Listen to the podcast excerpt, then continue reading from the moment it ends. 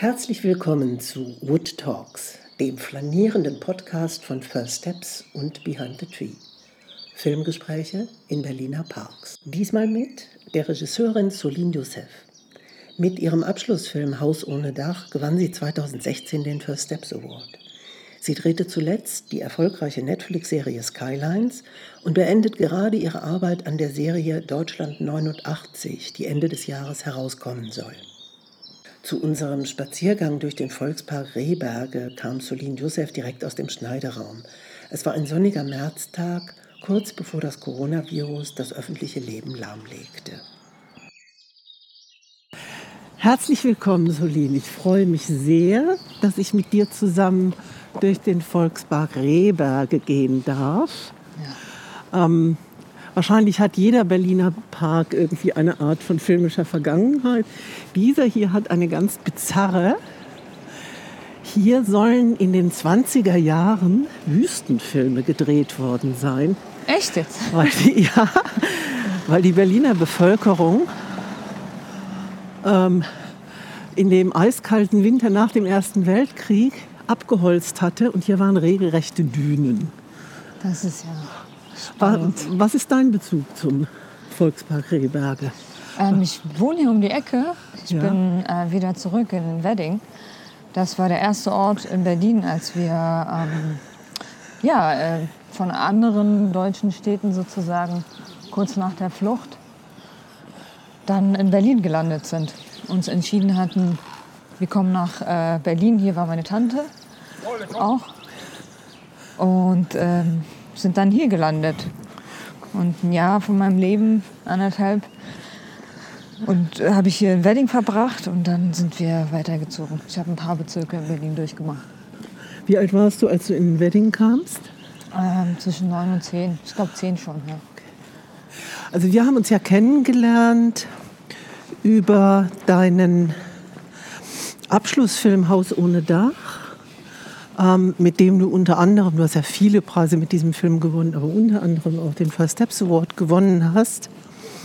Ähm, und in dem Film geht es um ja, drei Geschwister, die in Deutschland aufgewachsen sind, aber ursprünglich aus Kurdistan stammen und die dann gar nicht so ganz freiwillig eine Reise durch den Irak machen, weil sie ihre Mutter begraben sollen und wollen. Mhm. Und das hat, da gibt es ja starke biografische Bezüge auch ne? ja. zu dir. Erzähl mal, du bist in Duhok geboren oder wo? Genau, ich bin im, äh, in der autonomen Region Kurdistan im Nordirak geboren. Ähm, war da auch bis zu meinem 9., 10. Lebensjahr. Und äh, mein Vater ist äh, zuvor schon geflüchtet, zwei, drei Jahre vor uns. Mhm. Und hat uns dann sozusagen über diese Familienzusammenführung äh, zusammengebracht. Und wie viele Geschwister hast du? Vier. Zwei älter, zwei jünger. Sandwichkind. Yippie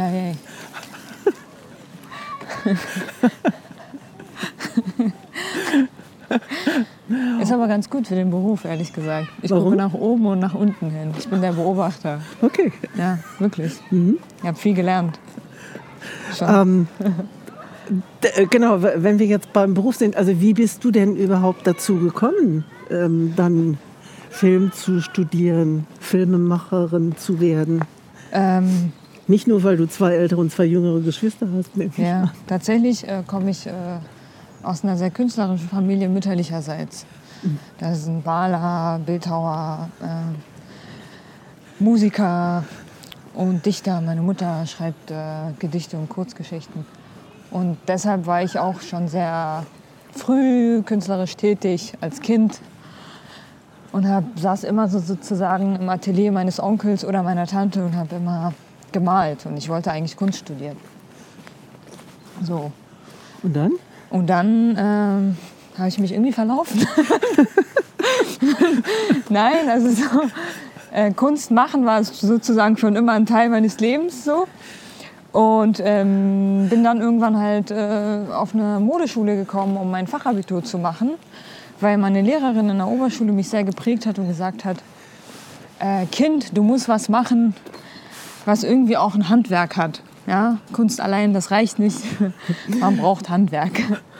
Du musst eine Ausbildung auch machen, irgendwas, was du ich habe die Ausbildung gemacht, ich habe mein Fachabitur gemacht und gemerkt, ähm, das ist ja nichts. Also sie war Schneiderin, Ja. meine Kunstlehrerin war auch Schneiderin und hat jahrelang in Paris gelebt und ähm, habe dann aber gemerkt, ich ziehe es durch. Also ich habe alles wirklich abgeschlossen auch. Ich bin Ja. so ein Durchzieher. Ne? Wenn ich was anfange, bringe ich es auch zu Ende.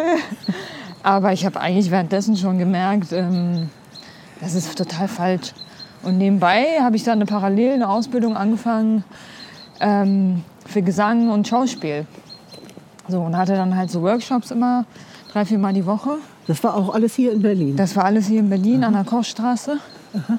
Bei der alten, Feuerwache, das nannte sich Academy, die Bühnenkunstschule für junge Menschen. Und habe dann angefangen, ähm, Jazzgesang zu machen. Absurd.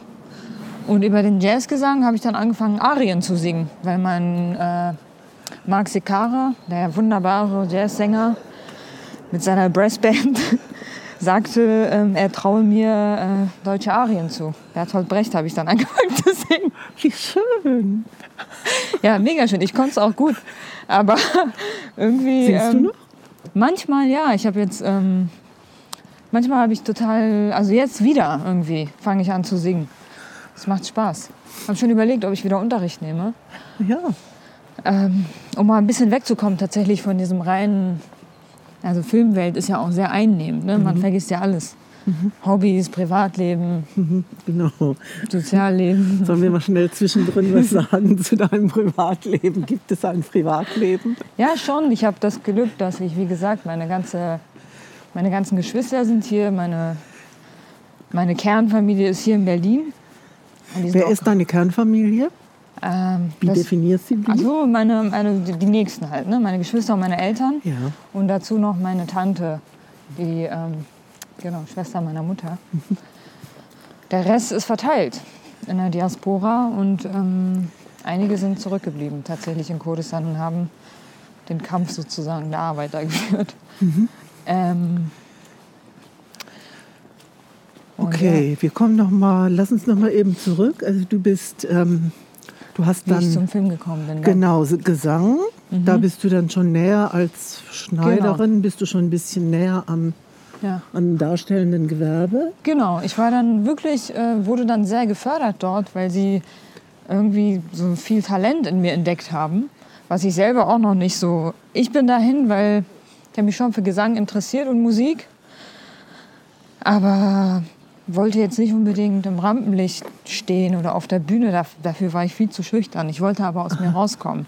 Ich war sehr introvertiert. Ich hatte Freunde, ja, aber hing einfach sehr gerne alleine ab Ja. und stundenlang im Zimmer und habe halt gemalt und gezeichnet und Musik gehört und irgendwie ähm, ja einfach ein introvertierter ja. Mensch und dann waren diese zwei Jahre sehr prägend, weil ich nur noch auf Bühnen stand, wie gesagt komplexe Arien plötzlich gesungen habe und, und Hauptrollen gekriegt habe in diesen ähm, und das war echt abgefahren. Trotzdem wurde mir klar, auch da ähm, ich stehe nicht gerne auf der Bühne, ich stehe nicht gerne im Zentrum. Also ich habe das gemacht der Kunst wegen, Ja. des Ausdruckes wegen, also zu lernen, ähm, naja, was das heißt, was man fühlt auf der Bühne, zu spielen, irgendwie ähm, aus mir rauszukommen, wirklich. Also so mein Potenzial zu schöpfen. Ja. Es ging immer darum, ich wollte immer zu viel. Ich, ich habe geschrieben, ich habe ähm, gesungen, ich habe versucht, ein Instrument zu lernen, ich habe gemalt. Und ich habe immer das alles alleine gemacht. Also meine Eltern waren ja mit sich und ihrem Leben irgendwie ähm, und fü- fünf Kinder durchbringen. Ähm, später haben sie dann natürlich gesehen und viel mehr gefördert. Ich musste viel alleine machen, sozusagen.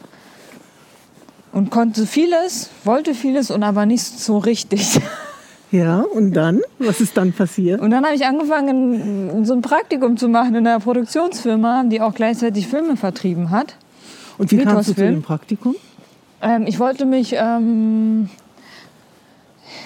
ich hatte schon den Wunsch, irgendwie was mit Film dann zu machen, weil ich bei dem Festival da gearbeitet habe. Das war das Kurdische Filmfestival in Berlin. Das fand einmal im Jahr statt. Und damals noch so. Äh, der, der war ich der, also was heißt damals? Ich bin immer noch der kurdischen Sache sehr gewidmet, sozusagen. Aber es war eher aus politischen Gründen als jetzt künstlerischen da beim äh, Kurdischen Filmfestival mitzumachen und teilzunehmen ähm, und mitzuwirken, also als Volunteer quasi, ne, Freiwillige. Ja.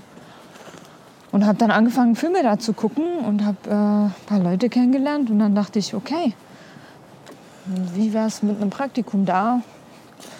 Und habe dann angefangen, dort zu arbeiten. Wie alt warst du da? Ungefähr? 18, 17, oh. sowas. 18, ja. Okay. Genau. Und die haben ganz, ganz schwierige, ähm, sperrige, sehr politische, ähm, aufwühlende Filme aus dem Nahen Osten vertrieben, die sehr erfolglos waren. Mythosfilm ist ja. das, oder? Mhm. Also aus Israel, Palästina, dem Iran, dem Irak, ähm, kurdische Filme. Also der Fokus war eher auf sehr politisch. Eigentlich waren die meisten Kriegsfilme oder Aufarbeitungsfilme. So, und damit bin ich aufgewachsen sozusagen, filmisch erstmal. Und nach den zwei Jahren habe ich dann angefangen, meinen ersten Kurzfilm zu drehen. Und Mehmet Aktaş, mein Produzent bzw. Chef damals, ähm, hat das total gefördert und meinen ersten Kurzfilm auch finanziert. Hat nicht viel gekostet, aber das heißt, das hat dich auch nicht, also wenn ich das richtig verstanden habe, bist du ja da zwei Jahre oder so gewesen. Ja. Ne? Das hat dich nicht abgeschreckt, dass das wirklich schwierige, harte Themen waren. Du warst 18. Ja, nee, gar nicht. Das hat mich eher bis heute noch äh, sehr geprägt. Also ähm, ich habe das Gefühl, dass äh, all die Filme oder all die Geschichten, die ich machen möchte, irgendwie sinnhaft sein müssen in irgendeiner Form, was bewegen müssen eine Haltung haben müssen. Oder ich ähm, ja. unterhalte auch sehr gerne, aber im Kern möchte ich gerne eigentlich Geschichten erzählen oder aufmerksam machen auf Dinge.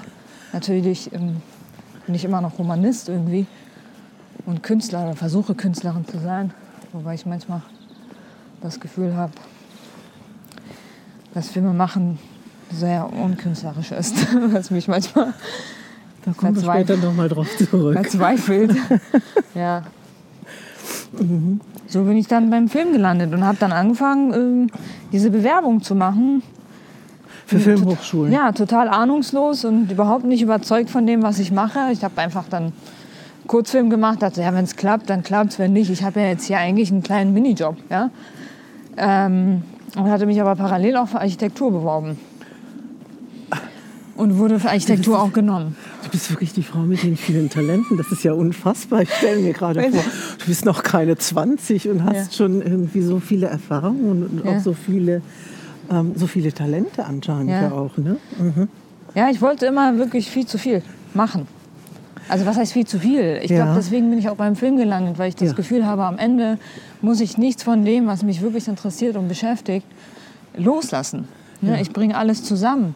Das hat im Nachhinein dann Sinn gemacht. Also in, ich habe das damals, glaube ich, sehr intuitiv entschieden. Mhm. Ja? Mhm. Weil mich Film einfach fasziniert hat. Ich bin ja auch mit richtig schlechten Filmen aufgewachsen. Ne? Also, was heißt das? Also was heißt schlecht? Äh, schon so, so arabische Dramen oder so Bollywood. Ah ja. Ne? Okay. Es gab auch zum Beispiel, ähm, es gab ein Kino in meiner Heimatstadt mhm. und da durften immer nur Jungs hin. Ah. Ähm, und die haben sich dann diese ganzen Rambo, Jean-Claude Van Damme-Filme angeguckt oder halt Bollywood, Bollywood-Streifen dann halt zu Hause auf dem Fernsehen, ne? im Fernsehen. Ja. Und Kino war eher so, also Mädchen durften da schon hin, aber dadurch, dass die halt immer voll waren mit Jungs, war man so, äh, da möchte man nicht hin. Mhm. Ne? Ja. Und dann sind meine Brüder immer zurückgekommen, nachdem sie einen Film von Jean-Claude Van Damme gesehen haben, und dann haben sie es mal so nachgestellt und mir erzählt, und diese Szenen nachgestellt. Das habe ich dann tatsächlich auch bei meiner ähm, Bewerbung so angegeben, dass ich meine ersten Kinoerfahrungen sozusagen eine Reinszenierung von Seiten meiner Brüder war. Wie authentisch diese war, kann ich jetzt nicht einschätzen.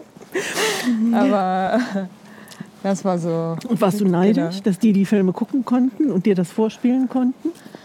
Nee, da eigentlich gar nicht. Nee. Also wie gesagt, man ist dann nicht in dieses Kino gegangen, weil es so. Mhm.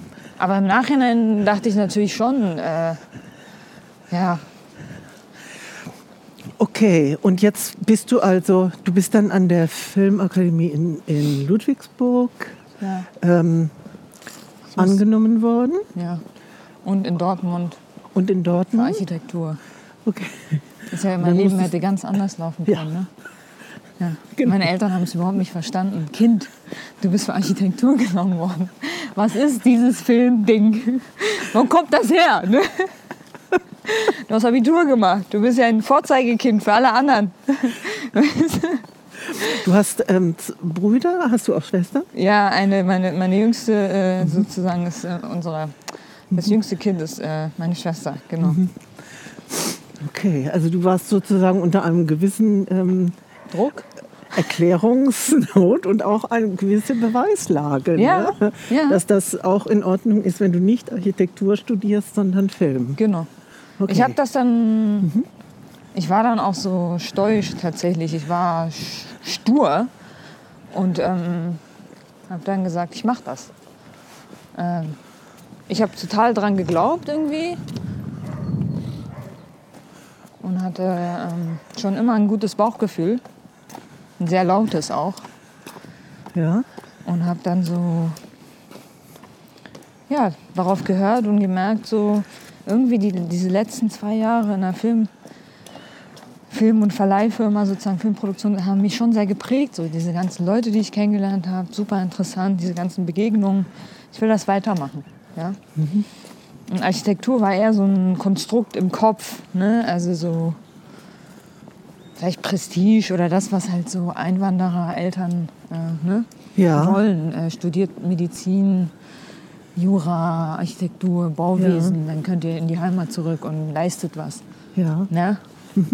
Da waren sie sich noch nicht bewusst, dass man auch mit Film durchaus ähm, ne, ja, gesellschaftlich, politisch was leisten kann. ja. Ja.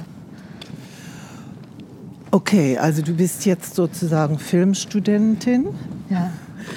Ähm, Ich fand meine Filme so schlecht, die Also- ich eingereicht habe. Ich erinnere mich, ah, die du eingereicht hast fürs Studium. Ich hätte nie gedacht, dass sie mich äh, Okay. überhaupt einladen. Okay, sie haben dich aber eingeladen, also vergessen wir das ein. Und dann erinnere ich mich, dass ähm, es gab einen Film von dir, das muss dann Drittjahresfilm gewesen sein, Trattoria. Genau. Den habe ich gesehen bei der Perspektive Deutsches Kino. Daran erinnere ich Echt? mich auch, ja. Und dann verging aber wieder einige Zeit. Dann Ja. hast du diese NSU-Protokolle gemacht, die Ja. ich nicht gesehen habe, aber Ja. das fand ich bemerkenswert. Das ist wahrscheinlich dein, politischer, Genau. dein politisches Bewusstsein. Ne? Das war irre. Also, Erzähl mal. Ähm, da rief mich Nico Hoffmann an, der auch äh, mein Dozent war und mich auch begleitet Mhm. In hat. Ludwigsburg, Genau. weil er eben Professor in Ludwigsburg ist auch. Ne? Und der Chefredakteur der Süddeutschen äh, Zeitung, dem Magazin, ähm, Michael Ebert, wollte unbedingt ähm, diese Protokolle in irgendeiner Form dokumentarisch aufarbeiten, um sie einem größeren Publikum sozusagen oder die, die im Netz auf YouTube unterwegs sind, ne, äh, vereinfacht sozusagen zugänglich zu machen. Und dann rief mich ähm, Nico an und sagte, das musst du machen. Das musst du machen, wenn jemand das machen kann. Ähm, weil er natürlich auch wusste, meine Bewerbungsfilme, wie gesagt, diese schlechten, waren schon sehr ambitioniert. Ne? Da ging es so um Krieg, Saddam Hussein, den Fall des Regimes und Rache und Vergeltung und so weiter. Und ja, auf jeden Fall ähm, hat er, glaube ich, gewusst, dass ich so, ja, immer politisch auch irgendwie motiviert bin. Und das war eine ziemliche Hauruck-Aktion eigentlich. Also das Ganze ist in einer Woche entstanden, der erste NSU, also diese Lesung. Und dann haben wir tatsächlich, äh, Was, ähm, erklär noch mal eben bitte Lesung, diese erste Lesung. Was Ja. bedeutet das? Wir lassen, den mal eben, lassen hier mal eben das Polizeiauto passieren. Genau, ja. naja, sie... Mh, Michael wollte irgendwie so eine Art Bühne, also Gerichtssaal. Ja, Und dann habe ich aber gemerkt, das ist jetzt auf die Schnelle sowieso nicht äh, zu organisieren. Und eine Darstellung dessen fühlt sich nicht richtig an. Also habe ich ähm, gesagt, ähm, ich mache das so, wir, wir mieten ein Tonstudio ein an der Filmakademie und äh, ich arbeite mit äh, Kollegen von der ADK, da gab es ja auch eine Schauspielschule. das ist die Schauspielschule Direkt, an der Akademie, genau. genau. Ähm, und wir machen eine Lesung daraus. Ist doch spannend, wenn junge Leute diese Protokolle in die Hand bekommen ja, und das lesen und wir reagieren darauf. Also wir stellen nicht dar, sondern wir versuchen natürlich so neutral wie möglich zu bleiben und keine Seite zu beziehen, was ja sehr schwierig ist irgendwie. Ähm, und einfach nur zu lesen. Die Gerichtsprotokolle. Genau, die Gerichts und, und wir filmen sie dabei. Da haben äh, tatsächlich der Thorsten Wiemer und, und ich auch selber Kamera geführt und haben nebenbei teilweise so echt aufhören müssen zu filmen, weil ich hatte die Protokolle zwar gelesen, aber noch mal vorgelesen zu bekommen durch äh, ne, Schauspielkunst oder so, durch diese Stimmen, die dann ja doch auch verkörpern.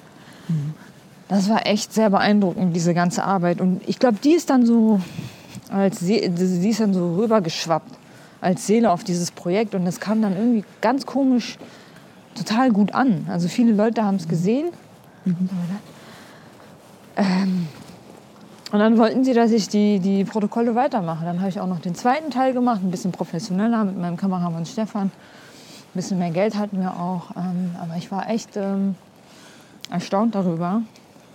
Das erinnert ein bisschen an die ähm, Eichmann-Protokolle Genau. von Kammerkan ne, mit Manfred Zapatka. war Ja, das, glaub war ich. auch der Ja. ähm, Gedanke. Ich habe mir. Mhm. dann ein bisschen was reingezogen so, und dachte, wie kriegen wir es hin, dass es dokumentarisch authentisch ist, aber trotzdem auch durchaus ähm, So eine Überhöhung. Genau. Mhm. Ja. Mhm. Okay, und dann hast du angefangen, deinen Abschlussfilm vorzubereiten. Das war ja ein ziemlich langer Prozess, wenn Ja. ich das Ja, ja. noch mal richtig erinnere. Ne?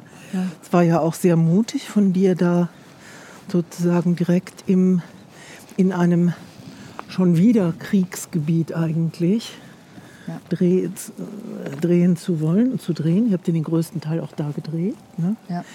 Ähm, wie, also wie habt ihr das dann vorbereitet? Erzähl Mhm. noch mal eben, worum es in dem Film eigentlich wirklich geht.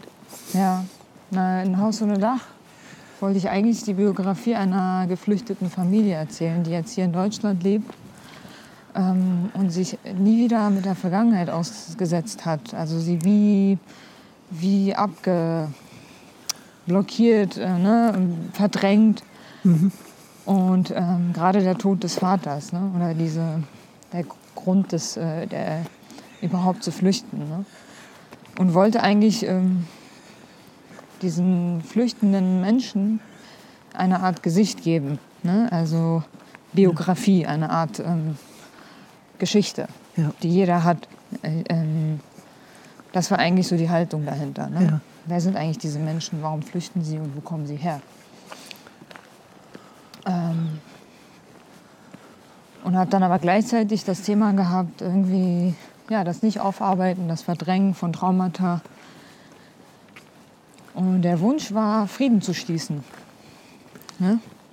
Deswegen Das war auch zurückzugehen. dein persönlicher Wunsch. Mein persönlicher Wunsch mit vielen Dingen, vielen Fragen, vielen ähm, sich damit auseinanderzusetzen, in die Heimat zurückzugehen auch und sie besser kennenzulernen und irgendwie Frieden in irgendeiner Form damit zu schließen oder ein Ende zu finden mit dem Gedanken des Hin- und Hergerissenseins. Also so muss man ja gar nicht. Auf jeden Fall habe ich angefangen, diese ganzen Geschichten, das ist ja auch ein Patchwork tatsächlich. Haus ohne Dach äh, ist für mich immer ein Patch- Patchwork aus vielen Geschichten um mich rum auch. Ja. Sie ist nicht eins zu eins biografisch, sondern e- eher zusammengesammelt und widerspiegelt dementsprechend halt viele Familiengeschichten wieder, sage ich mal. Und wollte halt unbedingt in Kurdistan selbst drehen, weil ich das authentisch machen wollte, weil es mir aber auch wichtig war, an den Ort zurückzugehen, aus dem ich stamme, weil es für mich auch eine Aufarbeitung war, der ganze Film.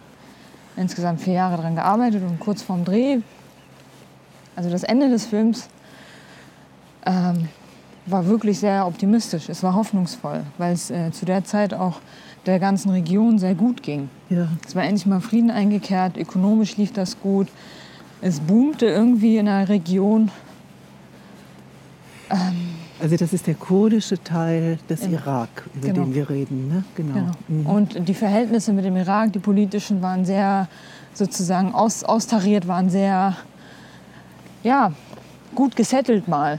Über fünf Jahre hinweg hatte man das Gefühl, oh wow, Frieden fühlt sich also so an. Ja? Und ich wollte das ähm, als Geschichte eigentlich dann erzählen,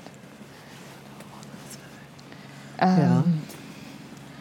Und dann sind wir da und bereiten vor und dann ist plötzlich eine, ein neuer Krieg ausgebrochen. Und der IS ist wie, wie ein Pilz aus dem Boden gestampft irgendwie.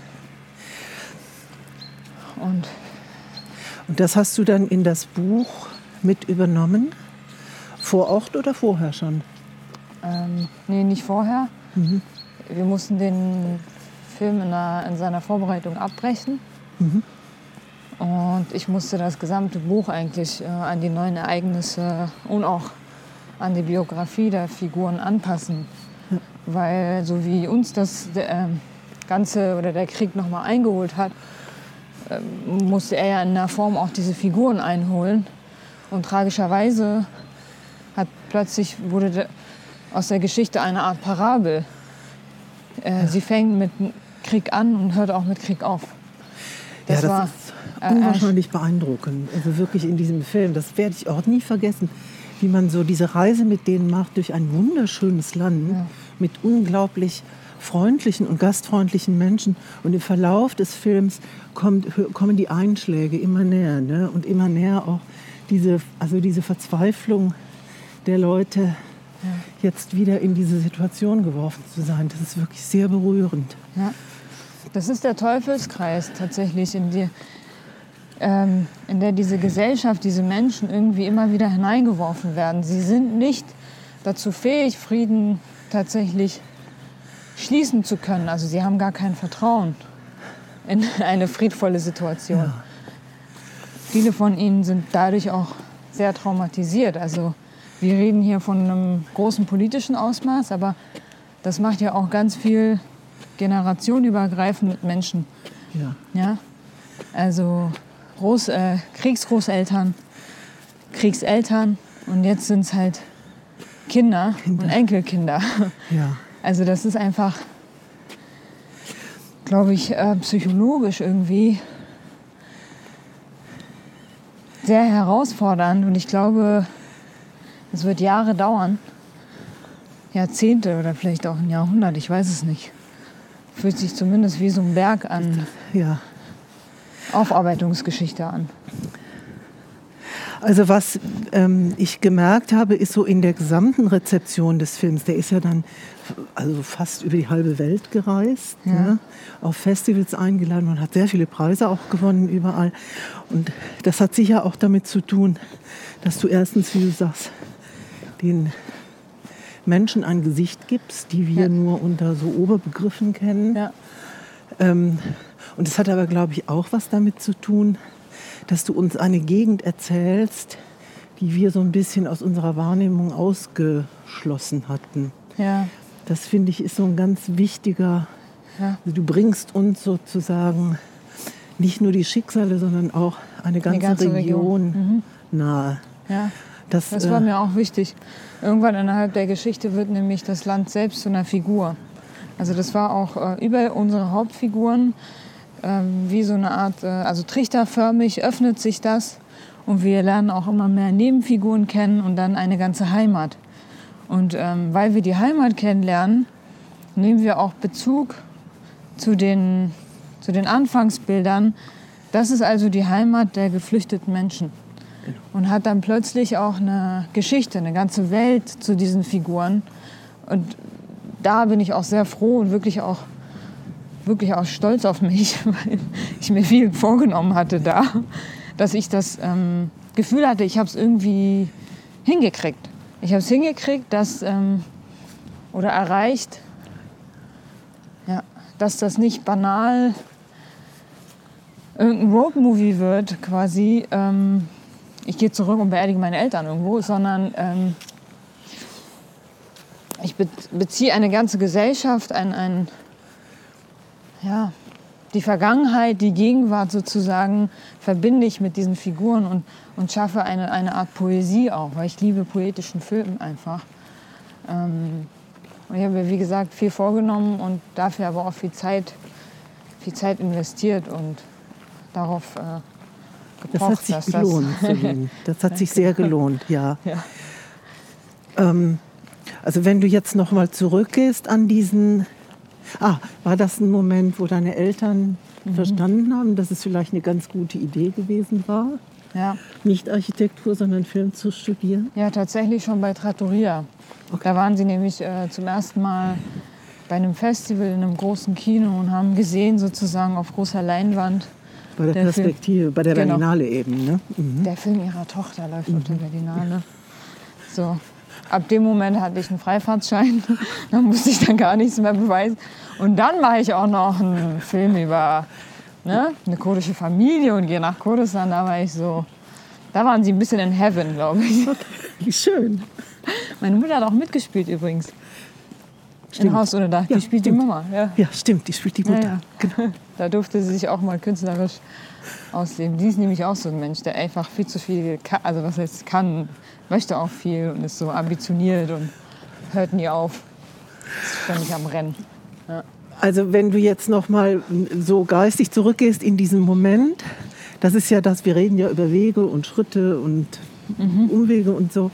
Also dieser Moment, wo du praktisch deinen ersten Schritt rausgetan hast aus der Filmakademie in das berufliche Dasein. Ich glaube, ich erinnere mich daran, dass du irgendwann zu mir gesagt hast, eigentlich bin ich so erschöpft, ich will überhaupt keinen Film mehr machen. Und ihr zwingt mich jetzt dazu, weiterzumachen. Erinnerst du dich daran? Scheiße, jetzt habe ich den First Steps. Ich muss weitermachen. Ich hatte überlegt, kurz noch mal so, doch schneidern. Hm. Das war damit so ein bisschen untergraben. Ne? Ja, genau. Verflucht, jetzt habe ich auch noch diesen Preis. Was Nein. ist denn dann passiert? Tatsächlich. Wie ging ähm, es denn dann weiter? Ah, es folgten viele Festivals noch und dann ähm, Also- habe ich irgendwie sehr viele Angebote bekommen. Ähm, und habe dann aber angefangen, eben auch trotzdem meinen eigenen Weg weiterzugehen. So, oder mir zu überlegen, was, ne, worauf habe ich denn Lust jetzt gerade nach diesem Film. Und wollte dann ganz viel drehen. Also ich habe gemerkt, jetzt habe ich mich irgendwie vier, fünf Jahre sehr, sehr viel mit persönlichem sozusagen Kram auseinandergesetzt. Ja. Ähm, es hatte natürlich auch immer so eine Schwere. Ne? Also äh, sehr viel Positives auch. Ich habe so viel Schönes mitgenommen. Ich habe tolle Leute auch dann wieder. In, ich habe ganz viele neue Verbindungen zu meiner eigenen Familie dort aufgebaut durch den Film. Also es war wirklich eine schöne Erfahrung, auch auf privater Ebene. Also nicht nur, weil der Film jetzt irgendwie gut geworden ist am Ende, sondern ich jetzt wirklich auch einen neuen Bezug zu meiner, meinem meinem Heimatort habe. Ja? Ich sage ja immer ähm, Mutterland, Heimatort. Ne? Also so, für mich ist Deutschland ja auch eine Heimat. Ich, bin- ich habe zwei Heimatorte, das ist doch wunderbar. Ne? Ja. Das war was Schönes. So, Ja. Ich bin bereichert irgendwie, gesegnet. Ja, finde ich auch. Ja. Auf jeden Fall. Und äh, das war sehr lange ein Kampf, so eine Art Identitätsfindung. Äh. Und dann habe ich gemerkt, so Moment, das ist doch gar nicht, muss mich doch gar nicht entscheiden. Das ist ja eigentlich totaler Luxus. Ja, ich habe irgendwie zwei Herzen in meiner Brust. Das ist doch super. Du hast viele Arten, Geschichten zu erzählen Ja. und viele Geschichten zu erzählen. Ja, ich Ja, finde ja. auch. Bin ich auch. Jetzt bin ich äh, ausgewichen. Genau. Und dann hatte ich aber gemerkt, ich habe gemerkt, äh, ich will einfach drehen. Ich will noch mehr lernen. Also ich will, ich habe mich gar nicht so gefühlt wie nach dem First Steps von wegen so, jetzt kann ich's. Sondern war so, jetzt erwarten die Leute was Scheiße. Ich kann doch noch gar nichts. Ich habe irgendwie so einen kurdischen Film erzählt, weil ich dem so nah bin. Wie ist es denn, wenn ich keine persönlichen Geschichten mache? Also wie ist das, wenn ich wirklich Handwerk beweisen muss? Ähm, und wenn es keine eigenen Sachen sind, in denen man sich sozusagen auskennt, wo man weiß, wie man sich zu bewegen hat, wie man künstlerisch sich irgendwie ähm, aufstellen will, ne? oder was für, ein, was für eine Art Film man macht, ist da ja als Autorenfilmer ja nicht einfacher, das nicht, aber klarer. Wie ist das aber, wenn du Aufträge erfüllen musst? So, und dann habe ich angefangen, deswegen habe ich auch der Soko Leipzig zugesagt. Genau, das habe ich gesehen. Ich fand das wirklich, das fand ich, hat mich sehr beeindruckt, dass du sofort nach Ja. eigentlich deinem Abschlussfilm sofort gesagt hast, ich möchte drehen Ja. und ich möchte auch wissen, wie funktioniert Industrie. Genau. Und das ähm, war nicht nur die Industrie, sondern Genre.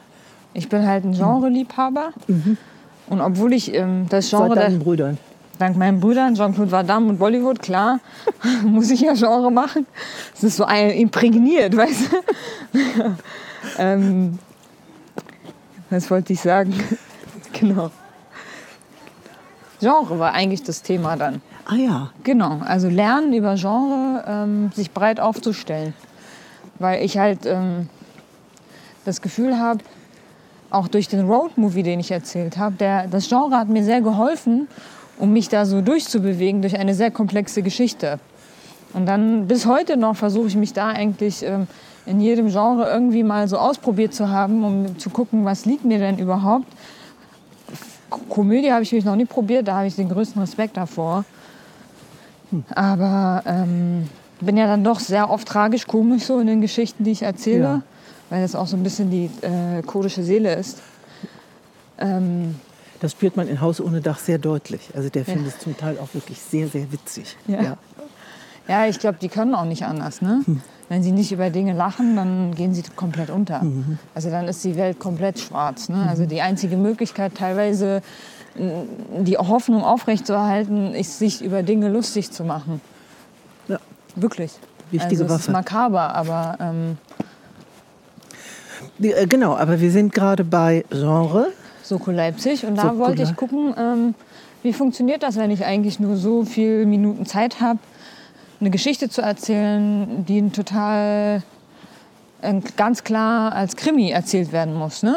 Mhm. Und das war total spannend. Es war aufregend auch. Sieben Tage Dreh pro Folge. Wie viele Folgen hast du gemacht? Zwei. Ähm, ich war gut aufgestellt mit dem Kameramann, ähm, der seit 15 Jahren, ähm, sie haben ja natürlich einen erfahrenen Kameramann zur Seite mhm. gestellt, ja, der seit 15 Jahren ähm, oder länger schon die Soko macht. Ganz, ganz toller äh, Kamera, Kamera und äh, ganz toller Mensch auch, Matthias. Und ähm, habe dann mich sozusagen da ausprobiert und dann habe ich plötzlich äh, gemerkt, hm, das schnelle Drehen macht mir auch Spaß. Also das ähm, Ausprobieren einfach und ich habe das wirklich wie so eine Art Spielfeld gesehen. Ich habe mir keinen Druck gemacht, jetzt so voll die geilen Soko-Folgen abzuliefern. Die wurden dann trotzdem sehr gut, ähm, weil es auch echt äh, schöne Bücher waren, mhm. so herausfordernd auch. Und habe dann gemerkt, dass, ähm, dass es gut ist. Dass es so, dass ich nicht aufhören sollte und dass ich diese Schule weiter betreiben muss. Genau. Und dann? Und dann habe ich ganz lange wieder äh, geschrieben nach den Sog. Dann hatte ich ein bisschen sozusagen Geldpuffer. Was hast du geschrieben? Ich habe ähm, angefangen, eigene Geschichten wieder zu schreiben. Ich habe ein Exposé für einen Kinderfilm geschrieben, ähm, den ich jetzt sozusagen hoffentlich bald realisieren werde. Aha. Und habe auch mit ähm, Katja Eichinger an einem Stoff gearbeitet. Genau. Wir sind dann irgendwann auseinandergegangen, aber es kann auch sein, dass wir wieder zusammenkommen. Mhm. Aber das war wirklich eine tolle Arbeit mit ihr. Ähm, und habe dann auch gemerkt, so, hey, das Schreiben macht mir auch Spaß. Äh, und sollte das vielleicht auch öfter mal machen. Also nicht nur sozusagen für mich selbst, sondern auch vielleicht für andere Leute. Ja. Dann habe ich äh, ein halbes Jahr eigentlich äh, hauptsächlich mit Katja geschrieben. Nach der Soko, genau. Und dann? Und dann, dann habe ich an Komplizen. Nee, davor ah, habe ich tatsächlich noch eine ähm, Serie in Österreich realisiert. Das war abgefahren.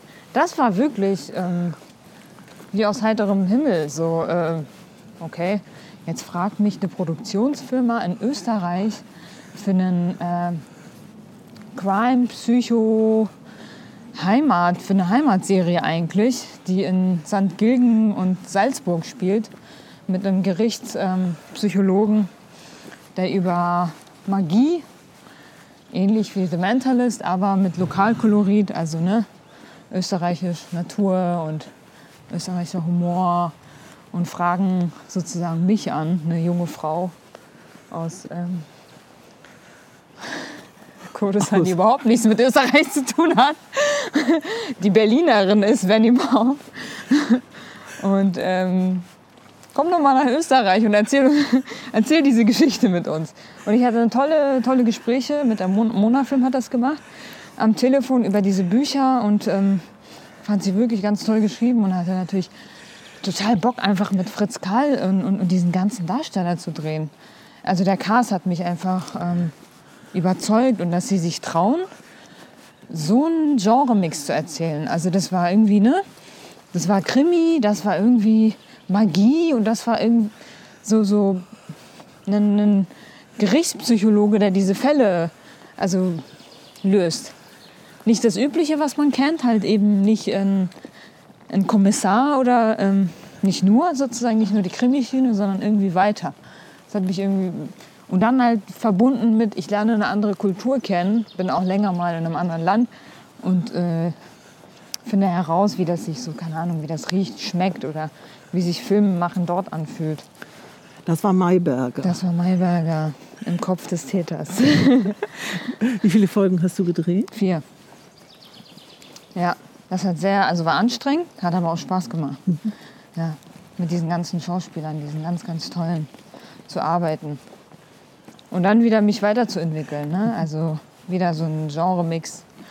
Und das hat mich äh, tatsächlich auch, glaube ich, äh, für, für, für Netflix auch attraktiver gemacht. Weil ich glaube, wenn ich die Dreherfahrung vorher nicht gehabt hätte, weil ähm, Dennis Schanz, der Showrunner von ähm, Skylines, hatte mich da schon länger auf dem Schirm, weil er Haus ohne Dach gesehen hatte.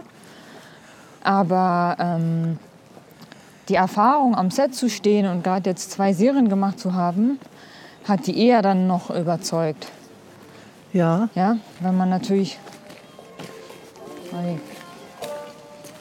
Super Hintergrundmusik. Ja, da läuft jemand dem Radio in der Tasche durch den Park. Geht auch. Ah, ist doch schön. Ja. Kurz mal abgelenkt. Ja, also das hat die dann überzeugt. Ja. Ähm, dich anzufragen für äh, Skylines. Yes. Da hatte, ähm, der, ich glaube, die ersten drei hat äh, Maximilian Erlenring gemacht. Genau. Ne? Ja. Übrigens auch für Steps-Preisträger, nur mal so am Rande. You're making the people. Und habt ihr, habt, habt ihr dann noch gemeinsam gearbeitet ja. an Folgen? Das war eine tolle Zusammenarbeit. Also mit Max und, und Dennis. Wir zu dritt sind da echt äh, sehr schnell so eingedeift sozusagen, eingetaucht in diese ganze Arbeit. Bücher zusammen durchgegangen. Die sind auch nach äh, Österreich, nach Wien gekommen, äh, weil ich äh, mitten in den Vorbereitungen zum Mayberger war. Das ging irgendwie ruckzuck. Und ähm, das hat super schön funktioniert. Das ist ähm, eine tolle Zusammenarbeit gewesen. Toll.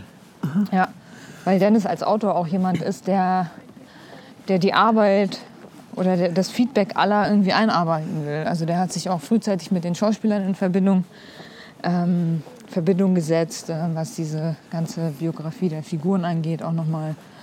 Er hat sich immer getraut, das alles doch noch auf den Kopf zu stellen in irgendeiner Form. Und mit Max war das toll, weil Max, also ich finde, ich liebe kollektives Arbeiten einfach. Ich liebe das, das kommt auch durch die Arbeit bei Mythosfilm tatsächlich, weil da die Bücher ständig hin und her geschickt worden sind von, dem, ja, von, den, von den vielen internationalen Regisseuren und dann hat man sich zusammengesetzt und gemeinsam ähm, über diese Stoffe sich unterhalten. Okay, und das war dann ähm, dann, danach kam schon... Nach Skylines äh, kam dann Deutschland 89. Deutschland 89, sozusagen genau. der dritte Teil der Deutschland-Serie, die von der UFA produziert wird. Diesmal mit Amazon zusammen. Ne? Genau, seit zwei mhm. Staffeln aber auch mhm. tatsächlich. Und ähm, da hatte mich Jörg direkt angefragt, Jörg Winger. Ja. Weil er mich natürlich von Soko Leipzig kannte. Damals war er noch der sozusagen leitende Produzent mhm. für die Soko Leipzig. Mhm. Ja. Oder der Produzent, der Hauptproduzent. Leitender Produzent gibt es ja gar nicht. Ne? Ist jetzt nicht so direkt eine Berufsbezeichnung, die mir jetzt so geläufig wäre. Das, das mache ich immer wieder. Ja, ich äh, erfinde auch ganz viel einfach. Jedenfalls, du Wörter empfindest ihn als leitenden Produzent. Genau, und der hat dich gefragt für Deutschland 89. Ja, genau. Und, ähm, und das wiederum hast du zusammen mit Randa Shaud gemacht, Ja. oder? Ja, genau. Äh, nominiert. Hey, du versuchst immer den Bogen zu First Steps wieder, ne? Musst ja, Kann nicht darum anders. ja. Sorry. Nein, ich kann einfach nicht anders. Das ist bei mir inzwischen Teil der DNA. Aber ist doch voll schön, Ja, ich dass auch. du diese ganzen Ich Leute äh, ein Leben lang irgendwie auch begleitet Na, hast, vor oder? allen Dingen, dass ich denen immer wieder begegne. Ja. Das finde ich so schön. Ja. Aber was sollen wir auch machen? Wir haben ja nichts anderes gelernt. Genau. Du wirst uns nicht los. Du wirst uns immer wieder begegnen. Und ähm, Deutschland 89 kommt jetzt dieses Jahr äh, raus. Ne? Yes. Mhm. Du bist- Ende des Jahres, ja. Genau, also du kommst sozusagen gerade aus dem Schneiderraum und gehst wieder in den Schneiderraum. Ja. Wenn ich das richtig verstanden habe. Ja. Genau. Und wie weit, wo bist du da gerade? Wir äh, sind jetzt, in, also wir schneiden ja alles parallel. Wir arbeiten mit drei Editoren zusammen. Und wir müssen Ende des Monats äh, mit allen acht Folgen fertig werden. Haben jetzt so vier, vier Folgen fast durch. Ja? Es ist tight. Also man muss halt auch sagen, dass Serie einfach wirklich ähm, einen roughen Zeitplan einfach hat. Ne? Also das ist so ziemlich hart. Man muss sich durchboxen, man muss ein Energielevel über einen kurzen Zeitraum ziemlich hoch halten. Und da sind eigentlich gar keine Pausen erlaubt. Das ist so vorm Dreh, während dem Dreh, nach dem Dreh ist das so. Bam, bam, bam, bam. Ist natürlich auch äh, schön, dass man halt ne, im Vergleich zum Film dann in einem Jahr so ein Projekt geschafft hat. Ne? Ja. Ist ja auch was, was Tolles. Ne? Ja. Bei einem Film muss man langatmiger sozusagen seine Energie einteilen. Ja, du brauchst einfach Ja. auch einen längeren Atem. Ne? Ja. Genau. Mhm. Und ist das das nächste, was wir von dir sehen werden? Ähm, ja, Okay, Genau. Gut. Und parallel arbeite ich, wie gesagt, an dem Kinderfilm Genau. Was Sieger ist das? Mhm. sein, heißt der Film. Den mache ich mit der DCM zusammen. Und Kino? Kinofilm, ja. Wieder ganz anderes Arbeiten. Genau. Wieder ganz anderes Arbeiten mit Kiddies. Es kann auch sein, dass ich danach aufhöre, Filme zu machen. Wenn ich die Keine Kinder, keine Tiere. nee, aber das Aber stimmt ja nicht. Ja, ist ja dann, Ja. viele Leute werden auch davon erst richtig angefixt, wenn sie einen Kinderfilm gemacht haben. ja, ich bin gespannt. Das ist die Geschichte von meinem Lehrer und mir, dem ersten Ah, das ist, hat auch wieder einen biografischen Hintergrund. Genau. Da komme ich wieder in den Wedding zurück. Mache die Reise Richtung Wedding zurück, weil das ist die Begegnung zwischen meinem damaligen Grundschullehrer, Herr Chibula, und mir. Äh, Und erzählt von, von den ersten Jahren in der Schule an der 10. Weddinger Grundschule. Genau, Okay. Jetzt habe ich noch zwei Fragen zum Schluss. jetzt kommt's. Nee, die eine ähm, ist, wenn du jetzt so spontan überlegen würdest, gibt es einen Schritt, den du im Nachhinein vermisst oder einen Schritt, wo du denkst, den hätte ich besser nicht gemacht? Ähm, einen Schritt, den hätte ich besser nicht gemacht. Einen Schritt, den ich vermisst habe. Ja, ich glaube, ich muss das sowieso. Das ist mein Thema, was mich irgendwie bis heute begleitet. Wie schaffe ich das, durch diese Arbeitsphasen ähm, mir mehr Raum zu nehmen, Pausen zu machen, längere vielleicht auch. Das bereue ich heute, also dass ich das einfach mal sacken lasse und reflektiere, ähm, was ich da eigentlich gemacht habe, um mich wieder zu motivieren und wieder Elan und Energie zu haben. Ähm, vielleicht auch einen frischeren Kopf, um die Projekte zu machen. Ich leiste wahrscheinlich trotzdem gute Arbeit. Die Leute freuen sich auch. Also ich kriege gutes Feedback. Für mich selbst glaube ich, ich habe ein anderes Tempo eigentlich und boxe mich aber seit drei Jahren, seit First Steps ziemlich so durch. Und ähm, ich, ich bereue, dass ich mir nicht ein bisschen mehr Zeit für mich genommen habe zwischendrin. Tatsächlich.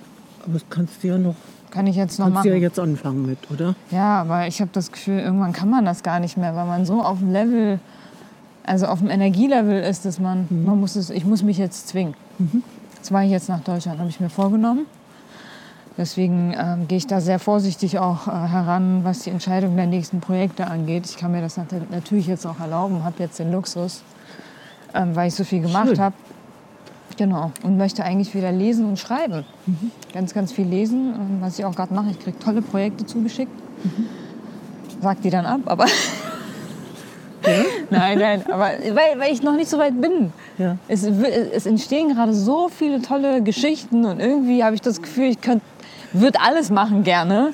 Aber ich habe, das wäre auch falsch. Es ist einfach so, meine Energie ist gerade echt nicht äh, gut so.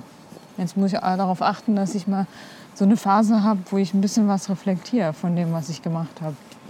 Gut. Ja. Das klingt nach einem richtig guten Plan, ehrlich ja, gesagt. Aber Pläne okay. müssen auch ausgeführt werden, ne? Irgendwann. Irgendwann. so. ja. Und die letzte Frage. Jetzt kommt. Ähm, ein Filmtipp. Welchen Film würdest du empfehlen? Das kann jetzt ein Klassiker sein, das kann auch ein schwieriger irakischer Kriegsfilm sein, den du bei Mythos gesehen hast. Es ja. kann aber auch was sein, was du jetzt gerade gesehen hast. Ja. Was so, was du gerne unseren ja. Zuhörerinnen und Hörern ans Herz legen möchtest. Ui, ich bin gerade natürlich auch durch diese ganze Entwicklung äh, des Kinos und durch äh, Parasite, ne? also Parasiten, mhm. ähm, habe ich dann gemerkt, dass einer der meiner Lieblingsfilme, der, so, der mich total geprägt hat, äh, von dem Regisseur ist, der Burning gemacht hat. Ich habe mir Burning noch nicht angeguckt. Mhm. Aber ich finde das asiatische Kino, oder kann, kann man jetzt so nicht sagen, den asiatischen mhm. Film, das ist wie wenn man sagt, äh, der arabische kurdische Film, aber zumindest den Regisseur, mhm. ähm, Lee Chang-dong heißt er, glaube ich, ne? Mhm. Der hat Oasis gemacht und Oasis ist ähm, einer der Filme, der mich während dem Studium sehr beeindruckt hat.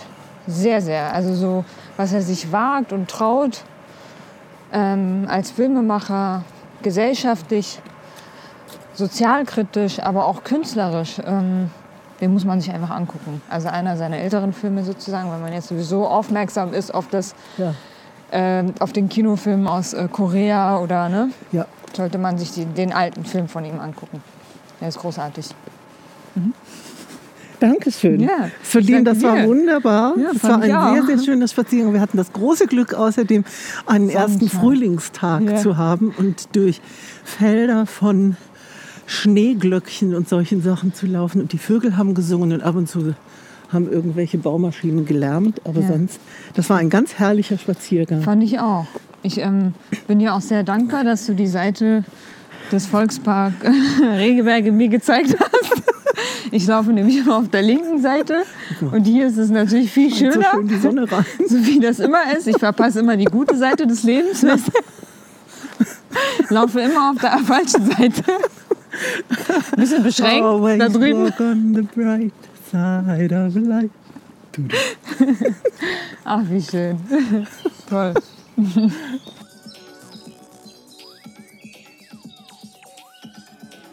Das war der Wood Talk von First Steps im April. Danke Solin Josef für diesen inspirierenden Spaziergang. Danke an Behind the Tree für die schöne Zusammenarbeit und danke euch fürs Zuhören. Weiter geht's im Mai. Ich hoffe, ihr seid wieder dabei und bleibt gesund.